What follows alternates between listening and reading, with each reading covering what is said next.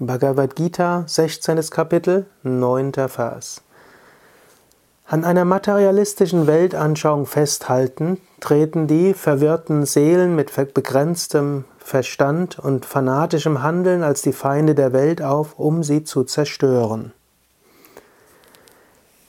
Klingt jetzt etwas radikal, was Krishna sagt. Im Sanskrit klingt es vielleicht etwas freundlicher. Etam drishtima vastabhya Nashtatmanol pabhudayaha prabhavant yugra karmana kshayaya jagato hitaha. Krishna sagt hier, ja, wenn man festhält, dass dieses Universum letztlich ohne höhere Wahrhaftigkeit ist oder ohne höhere Wahrheit und dass es kein Göttliches gibt, dann ist dort ein begrenztes Verstehen. Und es ist oft dann ein fanatisches Verstehen und ein fanatisches Handeln dabei. Letztlich wird man einen überzeugten Materialisten kaum davon überzeugen können, dass es etwas Höheres gibt. Es wird nicht möglich sein, jemanden in seiner Weltanschauung, die festgefahren ist, zu ändern. Und das gilt jetzt nicht nur für die überzeugten Materialisten. Im Grunde genommen, Menschen haben ihre Weltanschauung und es ist schwierig, die Weltanschauung zu ändern. Auch du selbst, wenn du eine bestimmte Weltanschauung hast, musst auch daran arbeiten, dass es nicht zum Fanatismus wird. Die Weltanschauung, die Krishna in der Bhagavad Gita vertritt, ist sehr, sehr weit. Und Krishna sagt an anderer Stelle, letztlich egal wie du Gott siehst, in dieser Form werde ich dir erscheinen.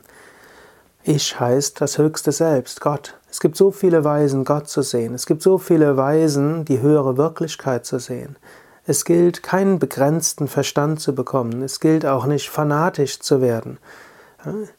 Es ist nicht so, dass es nur eine Weise gibt, die Welt zu sehen. Letztlich wird man sogar sagen können, auch Menschen, die materialistisch sind, können sehr wohl ethisch handeln. Auch Menschen, die keine höhere Wirklichkeit sehen, werden dennoch äh, liebevoll sein.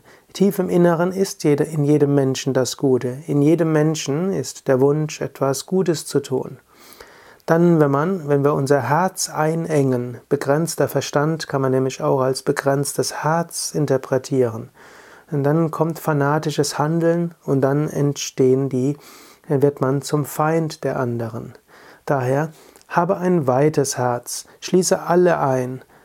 Sage nicht, den, der ist gut und der ist schlecht, sondern habe einen weiten Verstand und handle nicht fanatisch, um etwas Konkretes zu erreichen und es ist nicht so, dass der Zweck die Mittel heiligt, sondern ein weites Handeln schließt, ist liebevolles Handeln. Und sieh andere nicht als Feind an, sondern sieh alle Menschen als Kinder Gottes an, egal was sie denken und was sie fühlen.